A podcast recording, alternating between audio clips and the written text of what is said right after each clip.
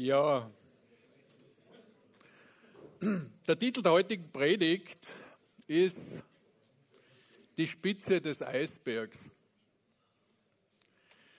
Und das Bild des Eisbergs ist mir wichtig geworden, wenn ich so um mich sehe in den Entwicklungen, die wir heute in der Welt sehen. Beim Eisberg ist es so, dass ungefähr 10 bis 20 Prozent sichtbar sind und 80 bis 90 Prozent unsichtbar. Aber man glaubt es nicht. Der unsichtbare Teil ist ganz wichtig. Das hat leider auch die Titanic gemerkt. Und wir haben wirklich bewegte Zeiten. Und wenn wir hören, was Jesus zu diesen Zeiten sagt in Matthäus 24,6, ihr werdet aber von Kriegen und Kriegsgerüchten hören. Seht zu, erschreckt nicht, denn es muss geschehen, aber es ist noch nicht das Ende. Ja, Vater, wir danken dir, dass du uns Einblick geben möchtest in das, was geschieht und was du tun willst, Herr, dass wir deine Gedanken ein Stück weit erfahren dürfen und dass du uns auch wirklich zeigst oder zeigen möchtest, was hinter den Kulissen abläuft. Amen. Ja, was sehen wir? Was ist für uns sichtbar? Kriege und Kriegsgerüchte? Könnte einen erschrecken? Aber Jesus sagt, seht zu, erschreckt nicht. Etwas, was uns hart fällt, denn es muss geschehen. Die Zeichen der Zeit müssen wir sehen, aber es ist für uns wichtig, dass wir die Zeichen der Zeit auch deuten können, dass wir erkennen können, in welcher Zeit wir sind. Wenn ich dann denke, dass vor zwei Jahren noch Corona war und es uns gelähmt hat, fast zwei Jahre lang, dann plötzlich haben wir Richtung Ukraine geblickt. Wieder ist Krieg in Europa. Ein Nachbar versucht, den anderen zu erobern. Inzwischen ist ein Stellungskrieg daraus geworden. Dazwischen wurde die Angst vor Atomwaffen laut. Zwischendrin haben Klimakleber versucht und wollen es nicht mehr auf die Erderwärmung aufmerksam machen. Und tatsächlich ist der Angst vor dem Klimawandel ein beherrschendes Thema, interessanterweise auch in kirchlichen Kreisen. Hat, ähm, ähm, Edwin Jung hat gestern auf der Konferenz erzählt, dass viele große Konferenzen, auf denen er war, im Zentrum Klimawandel gehabt haben. Interessant. Und dann plötzlich der Überraschungsangriff der Hamas auf Israel, lasst uns fast alles andere vergessen. Alle Augen blicken nach dem Nahen Osten und wieder steht der Weltfriede auf der Kippe, Flugzeugträger fahren ins Mittelmeer. Angst geht um und Angst ist Ergebnis von vielen Ereignissen. Die Bevölkerung zum Teil ist verunsichert, aber Angst wird auch bewusst als Werkzeug verschiedenster Interessensgruppen eingesetzt. Das heißt, wir müssen immer wieder wissen, wenn wir heute Nachrichten hören, wenn wir vor allem ins Internet, in die sozialen Medien, auf YouTube gehen, müssen wir wissen, dass hinter diesen ganzen Berichten Zielsetzungen sind. Und manche Zielsetzungen tatsächlich auch drin haben, dass Angst verbreitet wird. Und doch ist es so, dass Katastrophen, Erdbeben, Überschwemmungen, Kriege und Kriegsgerüchte, Kriegsberichte und die Grausamkeit des Menschen etwas an, worüber die Bibel schon berichtet. Und sich die Menschen mit Recht fragen, wohin führt das alles? Und Jesus hat damals schon gesagt, wir können da das Wetter beurteilen und die Zeiten beurteilen. Und warum können wir das nicht sehen, was vor Augen ist? Wohin führt das alles? Ganz zentrales war, ohne Jesus ist die Angst berechtigt. Aber auch ohne diese Zeichen der Zeit, ohne Jesus, ist der Mensch verloren. Das heißt, es ist ganz einfach eine Wahrheit, die völlig unabhängig von diesen ganzen Begebenheiten ist, dass Menschen, die Jesus als ihren persönlichen Erlöser nicht angenommen haben, in jedem Fall verloren sind, ganz egal, was geschieht. Aber auch für Menschen, die Jesus, zu Jesus gehören, stellt sich die Frage, wie gehen wir damit um? Lassen wir uns in den Strom dieser ganzen Berichte mit vereinnahmen, lassen wir uns erschrecken. Aber Jesus sagt ganz klar, erschrecket nicht in Matthäus 24. Ihr werdet aber von Kriegen und Kriegsgerichten hören. Seht zu, erschreckt nicht, denn es muss so geschehen. Aber es ist noch nicht das Ende. Erschreckt nicht, fürchtet euch nicht. Ist eine frohe Botschaft, oder? So richtig jubeln können wir nicht, gell? Wenn wir das gerade gegenüberstellen, spüre ich so aus, es ist so ein ungutes Gefühl unten drinnen.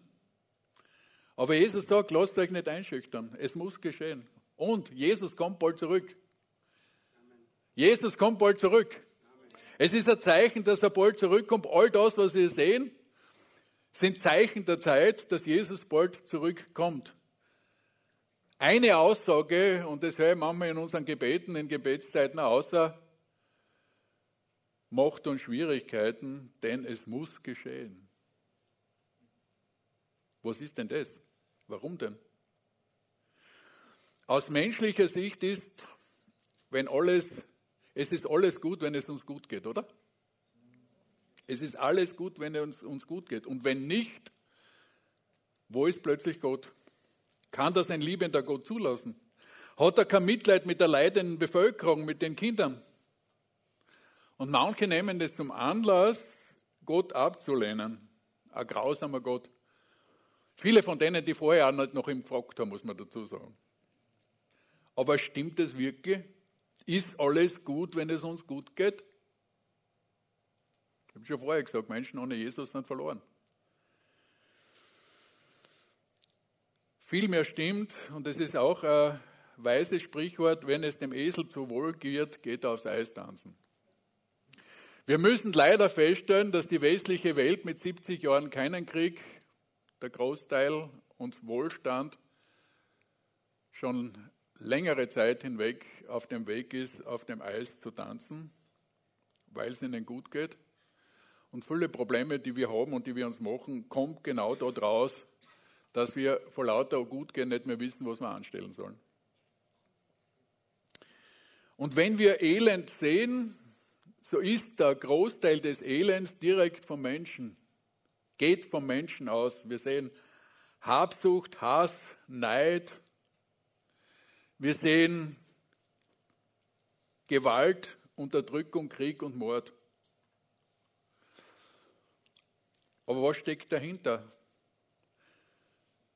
Die Bibel gibt uns bruchstückartig Blick immer wieder hinter die Kulissen und es war für mich eigentlich immer wieder ein Vers, den ich irgendwie fast nicht verstehen habe können, wenn in Lukas 22, 31 Jesus sagt, Simon, Simon, siehe, der Satan hat begehrt, euch zu sieben wie den Weizen. Ich aber habe für dich gebeten, dass dein Glaube nicht aufhöre, und wenn du dann umkehrst, so stärke deine Brüder. Ist das krass? Satan darf das begehren. Satan darf tatsächlich eine Rolle spielen. Petrus musste durch die Prüfung durchgehen, musste seine Schwächen erkennen, kennen und musste diese peinliche Situation erleben, diese schmerzhafte, katastrophale Situation, wo er dann wirklich, könnte man fast sagen, daran fast gescheitert ist und gesagt hat, okay, gehen wir fischen. Gehen wir wieder zurück dort, wo wir vorher waren. Das war jetzt das Ende vom Lied, aber Jesus, Lied, aber Jesus hat ihn wieder zurückgeholt. Und das ist ja wunderbar, wenn es uns tatsächlich passiert, dass wir uns selber erkennen dürfen in einer Prüfung, dann ist es ja wunderbar, dass uns unser Heiland zurückholt. Dass er dich zurückholt, dass er mich zurückholt. Und wir brauchen das manchmal ganz einfach.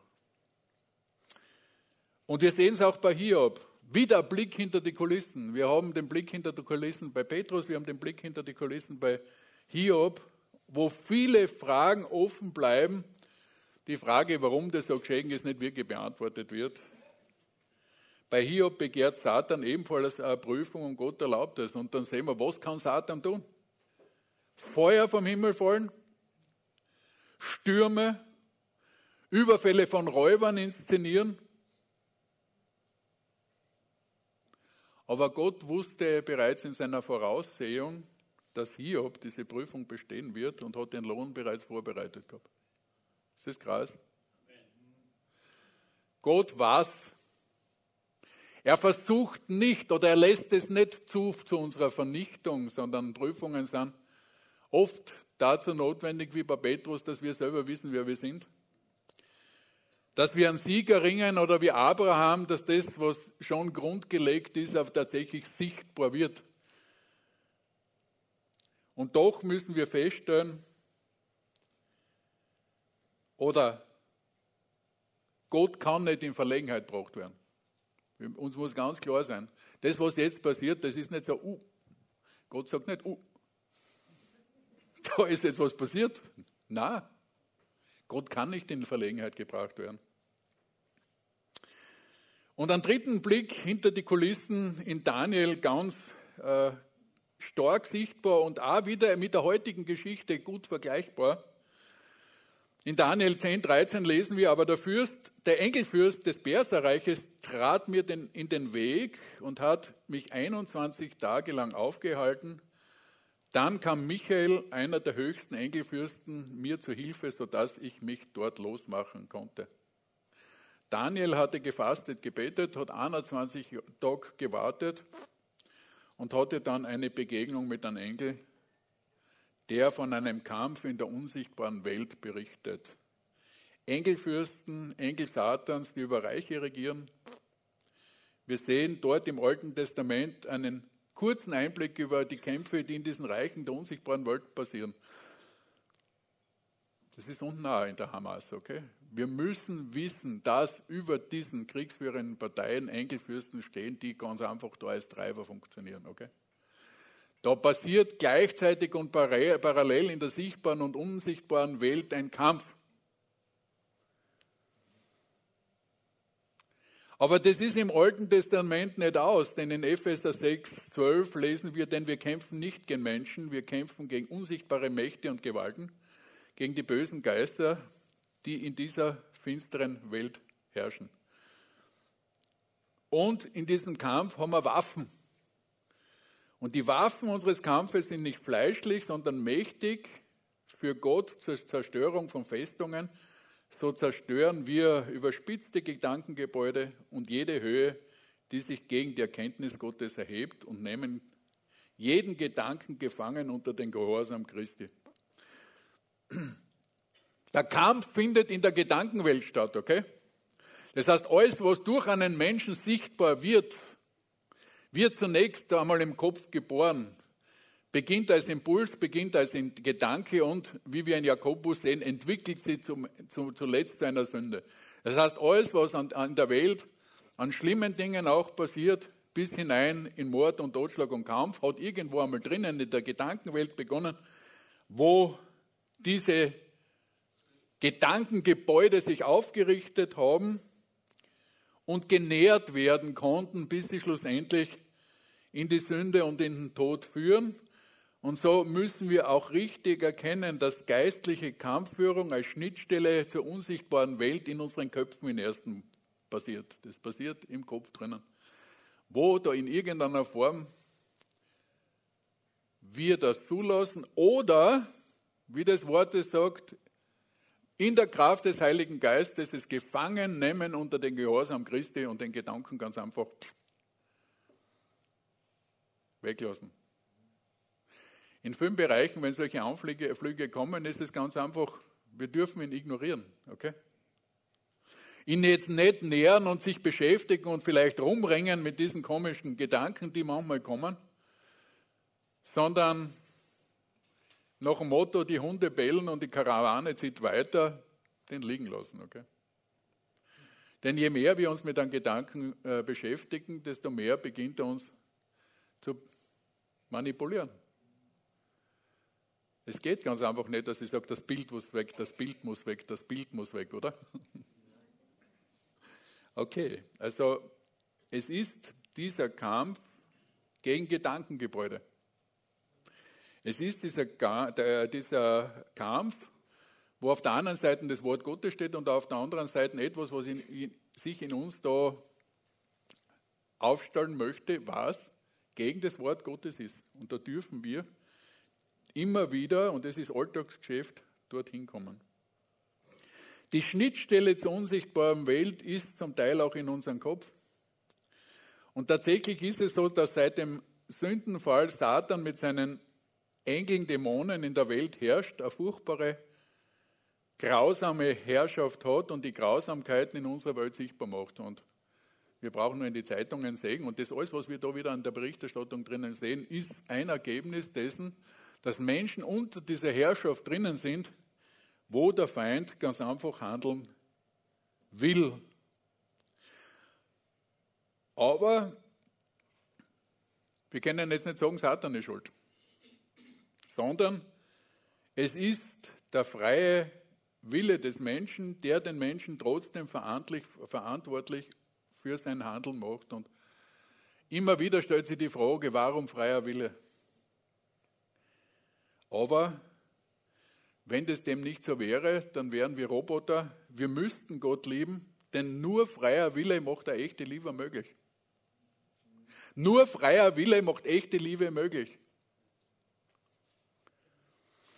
Und darum ist dieser freie Wille von Gott so hochgehalten, dass er die Dinge aufgrund des freien Willens, die jetzt passieren und die Menschen tun, ein Stück weit zulässt.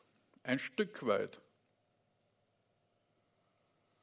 Aber die persönliche Entscheidung des Menschen für oder gegen Gott bleiben im freien Willen drinnen und es bleibt seine Verantwortung.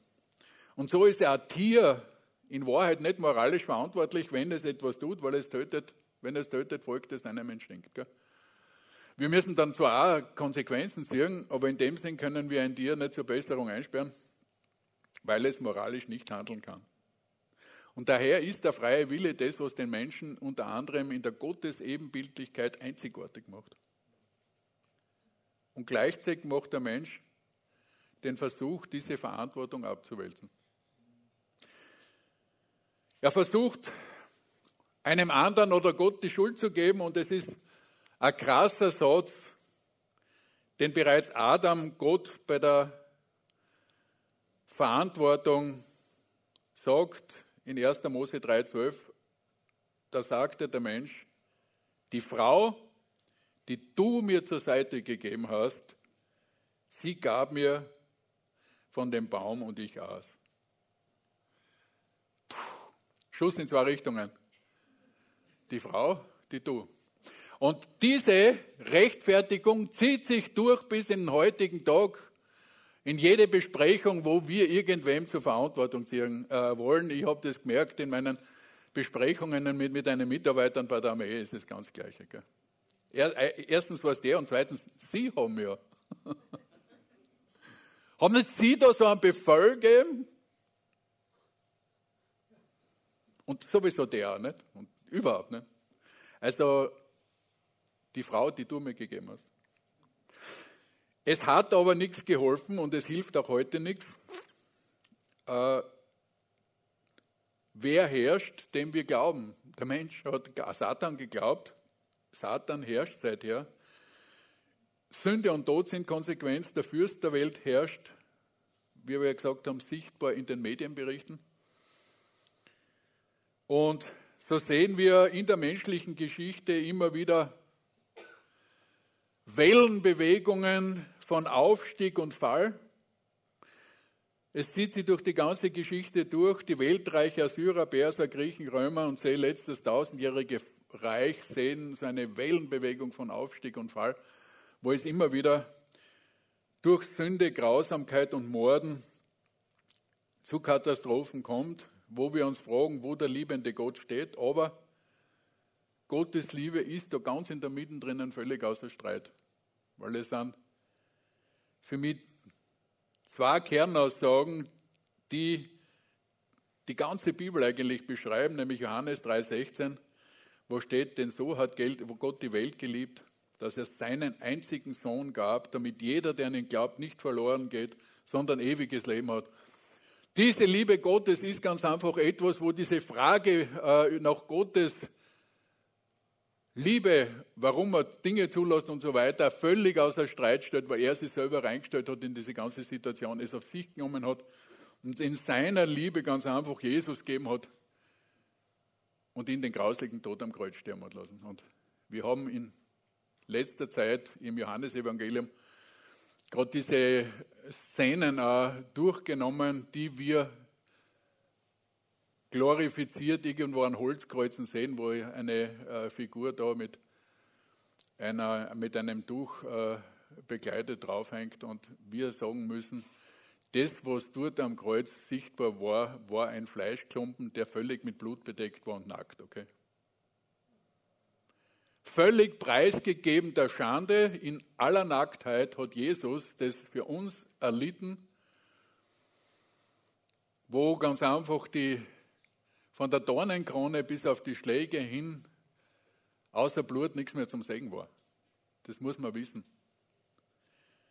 Da ist nichts mehr Schönes dran gewesen, sagt uns auch das Wort ganz deutlich, dass er als Mensch nicht mehr erkennbar war. Und in 1. Timotheus 2, äh, 3, unser Rettergott, welcher will, dass alle Menschen gerettet werden und zur Erkenntnis der Wahrheit kommen. Denn einer ist Gott und einer ist Mittler zwischen Gott und den Menschen. Der Mensch Christus Jesus, der sich selbst als Lösegeld für alle gab, als Zeugnis zur rechten Zeit. Das heißt ganz einfach, dass da mittendrin diese ganzen Fragestellungen äh, nach dem, was an Katastrophen in der Welt passieren, was der Mensch anrichtet, wo man fragt, warum wird dem keine Grenze gesetzt, trotzdem als Maßstab Gottes Liebe, Gott, Jesu Opfer dort am Kreuz, sichtbar wird, selbst in den Gerichten. Aber es passiert noch was, Gott sieht die Zukunft. Und er ist ein Gott, haben wir heute gehört, der dich sieht. In deiner ganzen Situation ist er ein Gott, der dich sieht. Dich persönlich, nicht uns. Es ist schon schön, wenn wir sagen, Gott sieht uns heute alle und Jesus sieht uns jetzt als Gruppe, aber er sieht dich. Er sieht dich, er sieht dich, er sieht dich da drinnen, wo du momentan steckst, in deinen Zweifeln, in deinen Ängsten, in dem, was dich beschäftigt, in dem, was dir Mühe macht, in dem, was dich traurig macht, in dem, was dir schwer ist, sieht er dich. Und so ist es oft so, dass der Mensch denkt und Gott lenkt und menschliche äh, Verlegenheiten Gottes Gelegenheiten sind. Und ich möchte jetzt zeigen an einem Beispiel, dass Katastrophen darunter trotzdem Gottes Plan nicht verhindern können. Und eine der Lieblingsgeschichten ist Josef. Ein langer Sender, Erstgeborener von Rahel, der Lieblingsfrau Jakobs, Langwort. Endlich hat Rahel einen Sohn geboren. Der Liebling des Vaters wird bevorzugt. Steht drinnen, er bekommt einen bunten Rock. Der hat coole Sachen tragen dürfen. Wir sehen auch, wie tragisch es sein kann, wenn Kinder bevorzugt werden. Was das mit den anderen macht. Wir haben Menschen vor uns, die Fehler machen wie wir. Und dann hat er noch komische Träume. Und nicht nur, dass er sie hat, sondern er erzählt sie auch weiter. Gell? In großen Freimut erzählt er, wie da quasi die Eltern und die Geschwister vor ihm niederfallen. Er war nicht sehr diplomatisch. Und die Brüder sind neidisch und immer neidiger geworden. Sie haben angefangen, ihn zu hassen und zuletzt wollten sie ihn umbringen. Das ist schon krass, gell? Das war damals noch ein bisschen krasser, gell? Also, das Menschenleben war damals scheinbar weniger, weniger wert. In Wahrheit heute ist es auch nicht viel besser. Er entkommt kaum dem Tod, wird als Sklave verkauft, aber Gottes Segen ist mit ihm und er wird zum Leiter ausgebildet. Das ist ja krass, dass er als Sklave, man glaubt immer, ein Sklave ist einer, der draußen am Feld schuftet. Nicht? Na, also es ist damals in den Reichen so gewesen, der Daniel war eigentlich unter Anführungszeichen ein Sklave, aber die sind zu Herrschern, die waren praktisch angelegt, die Leute dort. Der Potiphar hat gesehen, dass, es, dass eine Tüchtigkeit da ist, dass Gottes Segen auf, auf, auf uh, Josef gelegen ist. Und das hat ja auch Zeitdauer da, gell? Der hat ja auch klein angefangen. Ne? Das ist nicht so, dass das gegangen ist, schnipp und er war äh, der Chef in Potiphas Haus, sondern Stück für Stück hat Josef erleben dürfen, wie Gott ihn gesegnet hat und Potiphar das sehen äh, durfte und dann hat er gesehen, okay. Und dann wird er verleumdet und geht in den Knast für lange Zeit. Welche Gefühle hat Josef gehabt? Ihm ist schlecht gegangen und er hat schlechte Gefühle gehabt. Woran erkennen wir, dass es, Mose, äh, dass es Josef wirklich sehr geschmerzt hat? An den Namen seiner Söhne. Gott hat mich vergessen lassen. Meinen ganzen Schmerz und der Schmerz meines Vaterhauses in Ephraim. Wir haben da nur einen kleinen Lichtblick in das, wie es ihm gegangen ist. Also das war nicht so, dass er da diese 10, 12 Jahre, die er dort im Knast war, die er dort im Gefängnis war, und das, diese Gefängnisse waren nicht wirklich schön. Gell? Aber auch im Gefängnis wurde er weitergebildet, wurde Leiter im, äh, im Gefängnis, äh, bis er dort zwei leitende Beamte schlussendlich getroffen hat, Lichtblicke scheinbar, denen er die Träume gedeutet hat und gleichzeitig gebeten hat, bitte helft mir aus, ich bin ja eigentlich unschuldig da. Und dann kommt wieder ein krasses Wort. Und der Kämmerer vergaß Josef. Zwei Jahre. Ist das hart? Zwei Jahre sitzt er weiter. Und dann könnte man sagen, da kommt jetzt der Einschub. In der Bibel drinnen steht, als die Zeit erfüllt war. Merkt euch diesen Satz. Als die Zeit erfüllt war und erfüllt ist, schreitet Gott in deinem Problem ein, in deinem Problem ein, in deinem Problem ein, im Josefs Problem ein. Und über Nacht wird Josef zum Herrscher von Ägypten. Aber wir dürfen nicht vergessen, Gott trainiert seine Leute trotzdem. Er lässt ihn nicht gleich in irgendeine große Aufgabe hinein, ohne dass er nicht im Hintergrund drinnen dich trainiert, dich ausbildet, Charakterschulung macht, Geduld, Freundlichkeit, Selbstbeherrschung. Wo kommt es her? Die Früchte des Geistes passieren in diesen Schwierigkeiten, passieren drinnen, in diesen Dingen, die Gott zulässt und die, die, die scheinbar grausam ausschauen. Und doch lässt Gott diese Dinge zu und führt es trotzdem dahin, dass Josef Herrscher über Ägypten wird, der Retter seiner Familie. Und böse Absichten können Gottes großen Plan nicht verhindern. Groß, äh, böse Absichten in unserer Welt, das, was jetzt passiert, können Gottes Plan nicht verhindern. In 1. Mose 50, 20 lesen wir, Ihr hattet Böses mit mir vor. Das wird nicht beschönigt dort. Aber Gott hat es zum Guten gewendet, denn er wollte auf diese Weise viele Menschen das Leben retten. Er kann auf krummen Zeilen gerade schreiben. Unsere Verlegenheiten sind seine Gelegenheiten und so ist es auch jetzt so, dass Gott will, dass alle gerettet werden dass sich im Finale Ereignisse zuspitzen, dass wir auf der einen Seite von Kriegen hören und auf der anderen Seite von Erweckungen in diesen Ländern. Dass das Klima in der Gesellschaft rauer wird und gleichzeitig erleben wir, wie in unserer Mitte Menschen Jesus begegnen. Es ist wie bei einem Eisberg. Wir sehen oft nur das Irdische und dabei sind wir in der Gefahr, dass wir das Ewige vergessen und verlieren, dass der eigentliche, das eigentliche erst kommt, das, was drunter liegt, das Ewigkeitsleben oder die Ewigkeitssicht. Und diese Ewigkeitssicht beschreibt Paulus im zweiten Korintherbrief 4, Vers 17.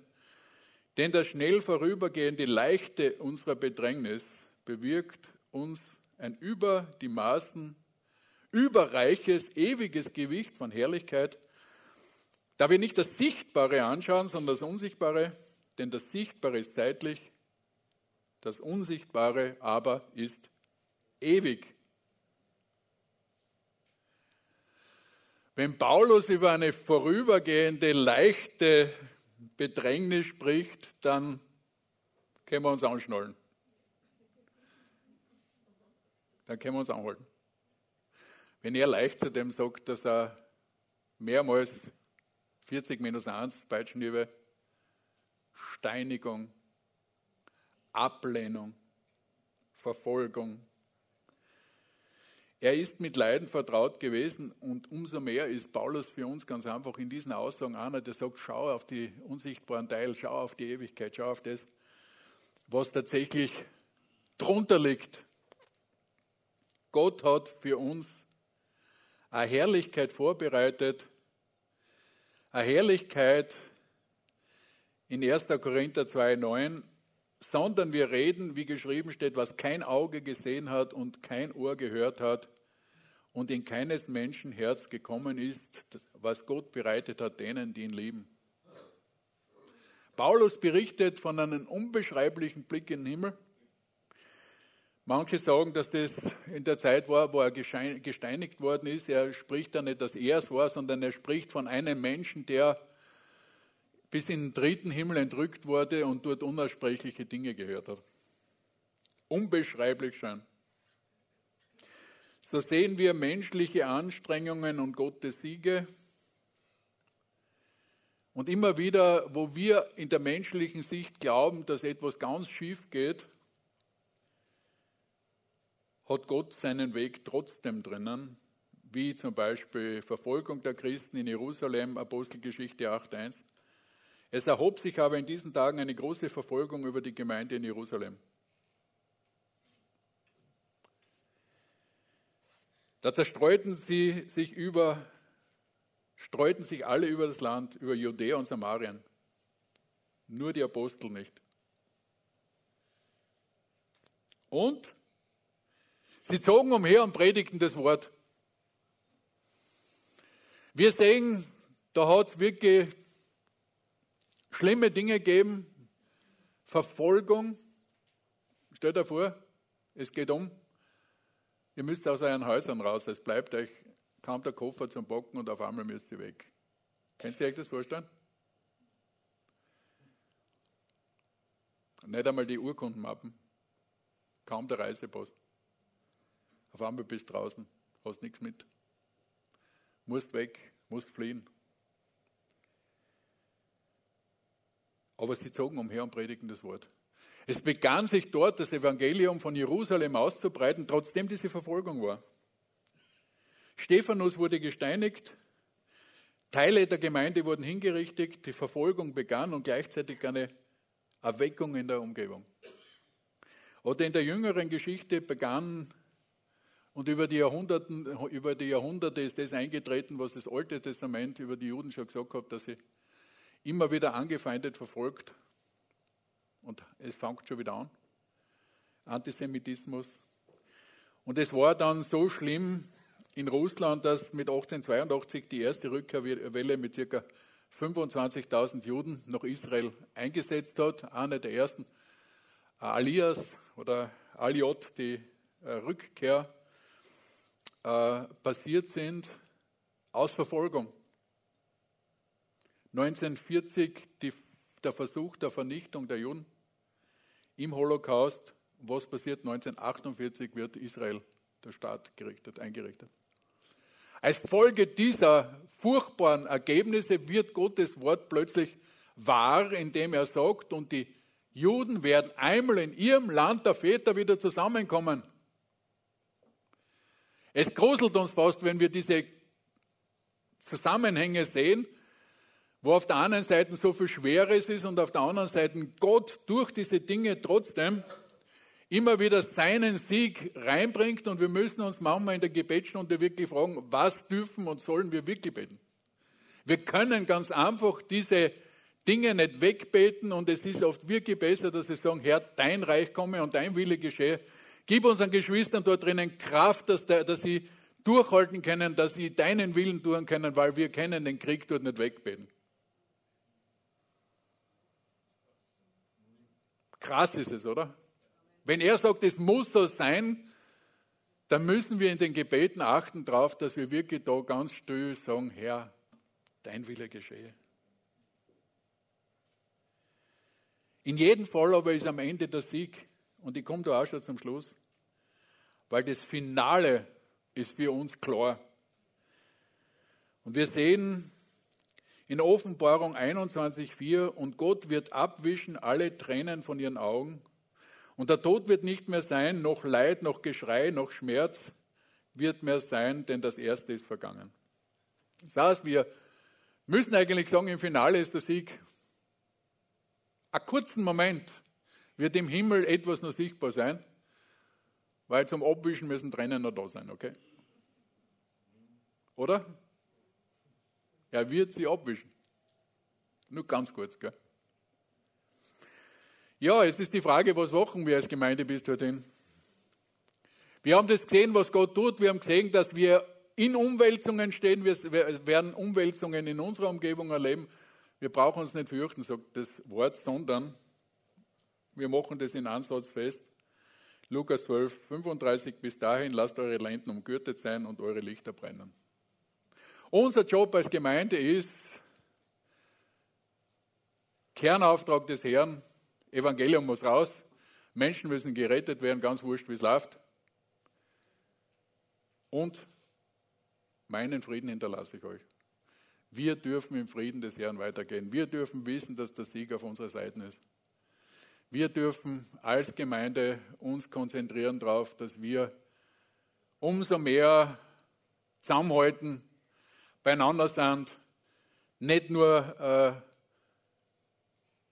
medial, nicht nur über Zoom, nicht nur über YouTube, sondern wirklich in der Versammlung, in den Hauskreisen, in den Arbeitskreisen, in der Gemeinschaft mit den Menschen draußen, nicht nur bei uns allein herinnen und sagen, okay, wir machen unsere Insel und äh, Insel der Seligen, sondern dass wir wirklich auch mitten in der Gesellschaft drinnen stehen, auf unserem Arbeitsplatz, in den Vereinen, in meinem Chor, in meinem Tanzkreis, in deinem Umfeld und in unserer Familie. Lasst eure Lenden umgürtet sein und eure Lichter brennen. Und ich darf zusammenfassen, wir sehen die Spitze des Eisbergs. Wir sehen die sichtbare Welt und die könnte uns erschrecken, wenn sie sich so bewegt, weil sich die Ereignisse überschlagen. Aber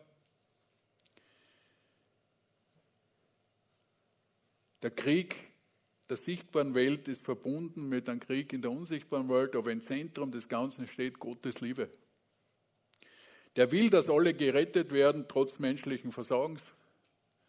Auch die bösen Dinge, die wir sehen, kann Gott gut hinausführen. Wir können es jetzt nicht sehen. Ich glaube an eine Erweckung unten in Israel, jetzt dort, wo die Hamas äh, ist. Ich glaube an eine Erweckung im Gazastreifen. Ich glaube an eine Erweckung in der Ukraine. Ich glaube an eine Erweckung in Russland. Ich glaube an eine Erweckung in Graz und in Österreich, okay?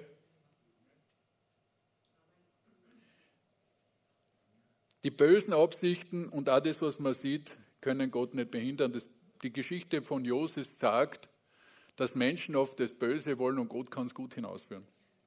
Und am Ende sieht Gott immer. Und bis dorthin, Gemeinde als Erntearbeiter. Amen.